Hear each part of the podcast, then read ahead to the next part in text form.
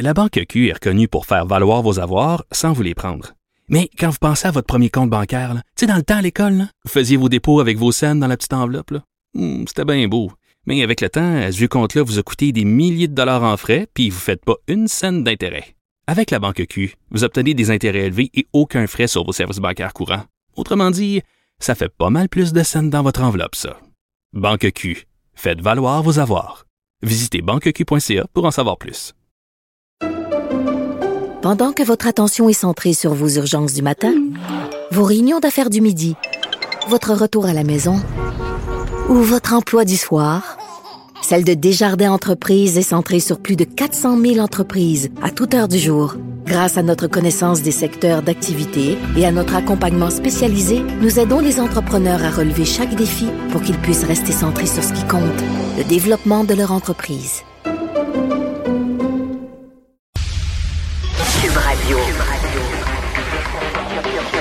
Cube Radio. En direct à LCN.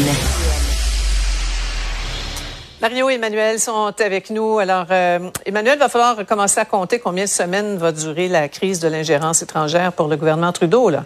Euh, dernière révélation aujourd'hui, deux postes de police allégués chinois, Montréal et Brossard, et nouvelle salve au Parlement. Oui, et ce qu'il y a de remarquable dans cette histoire euh, de poste euh, de police euh, occulte chinois, euh, c'est sûr le choc, que ça soit dans notre cour arrière.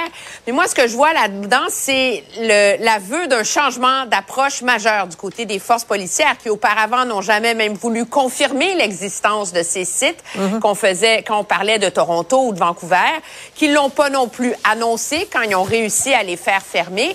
Là, à Montréal, on confirme qu'ils existent et non seulement on lance le signal, un appel à la communauté pour donner des informations.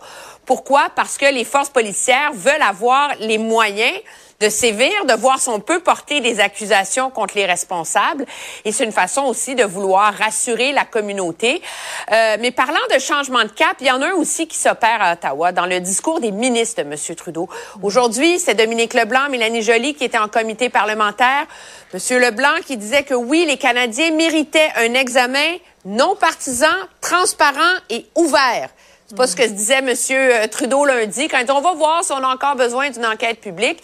Puis Mme Joly qui a confirmé que si à l'automne dernier on a refusé un visa à euh, un diplomate chinois, c'est parce que son ministère est plus vigilant et que maintenant elle exige comme ministre des briefages sur la sécurité publique auxquels elle n'avait pas le droit. Donc le, le discours de M. Le- Trudeau il change pas trop, Ouais. mais ses ministres eux semblent bien conscients de l'am- l'ampleur de la crise. Ouais, en tout cas, euh, Mario, il y en a plusieurs qui disent et fort là, que la naïveté là, au Canada fait son temps. là.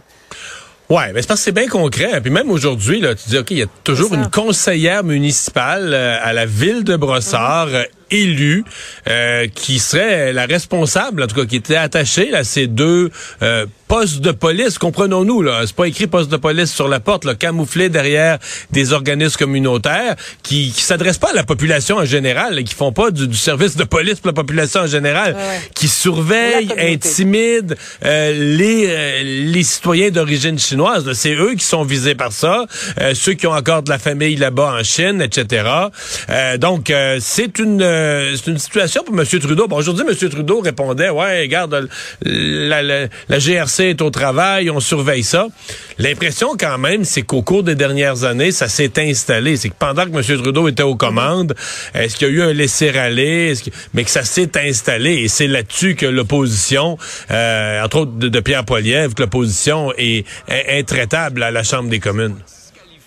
Oui, effectivement, le régime qui a comme étendu ses, tentacules au, fil du temps. Euh, parlons des, prix stratosphériques des aliments, euh, si vous le voulez bien.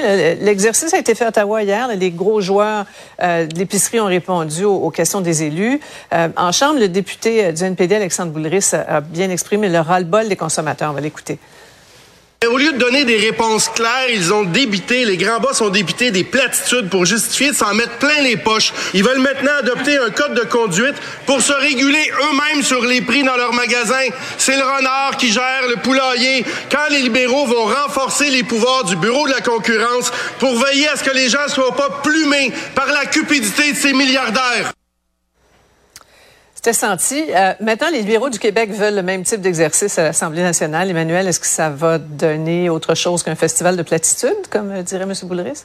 Ben, c'est parce que, à moins que soudainement le Parti libéral du Québec soit animé par un vague, un immense sentiment d'autonomisme et d'affirmation nationale, dans quel cas on pourrait comprendre qu'ils veulent répéter le même exercice qu'à Ottawa. Mais objectivement, tu fais venir les mêmes personnes, ils vont te donner les mêmes réponses. Mm-hmm. Et l'argument euh, des grands, des trois grands géants de l'alimentation, c'est que oui, ils font des profits hallucinants, mais que ces profits ne viennent pas de la nourriture qu'ils vendent viennent de toutes leurs autres divisions, comme on pense à leur blase, ben eux ils citent euh, Shoppers, euh, Drug Mart, les médicaments, euh, euh, les cosmétiques, les vêtements pour Joe Fresh, etc. Est-ce que c'est vrai, est-ce que c'est pas vrai? On peut pas le savoir parce que c'est pas séparé dans leurs états financiers. Et c'est là que l'appel de euh, Alexandre Boulris pour que le bureau de la concurrence ait plus de pouvoir, plus de dents est légitime, parce que c'est une question que se posent les Canadiens et ce serait sain d'avoir une réponse.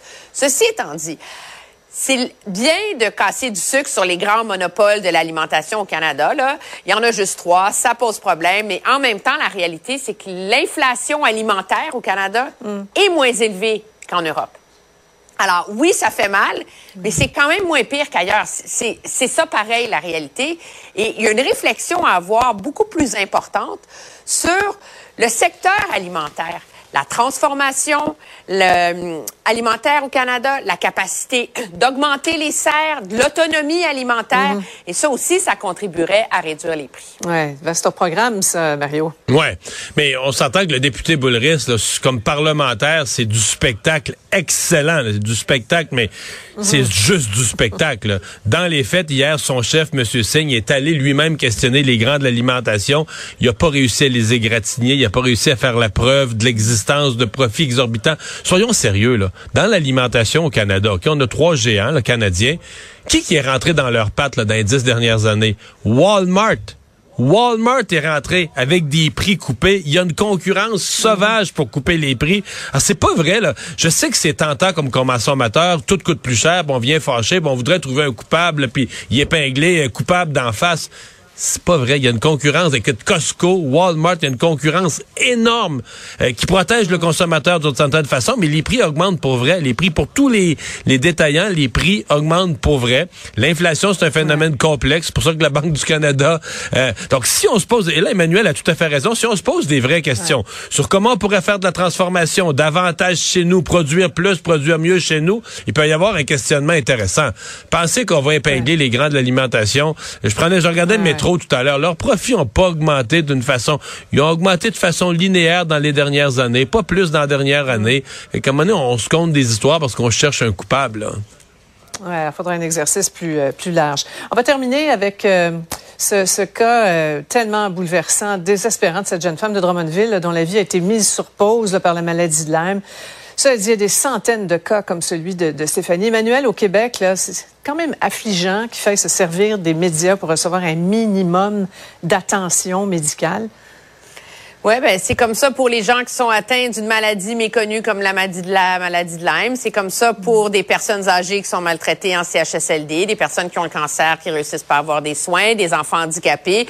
Euh, c'est le fruit d'une immense bureaucratie. Je pense que ce qui est dans le cas de cette maladie-là, c'est que ce cri du cœur a forcé une prise de conscience générale sur à quel point il y a beaucoup de gens qui en souffrent, mais malheureusement, elle est méconnue de notre, notre propre corps médical qui ne sait pas comment s'y attaquer.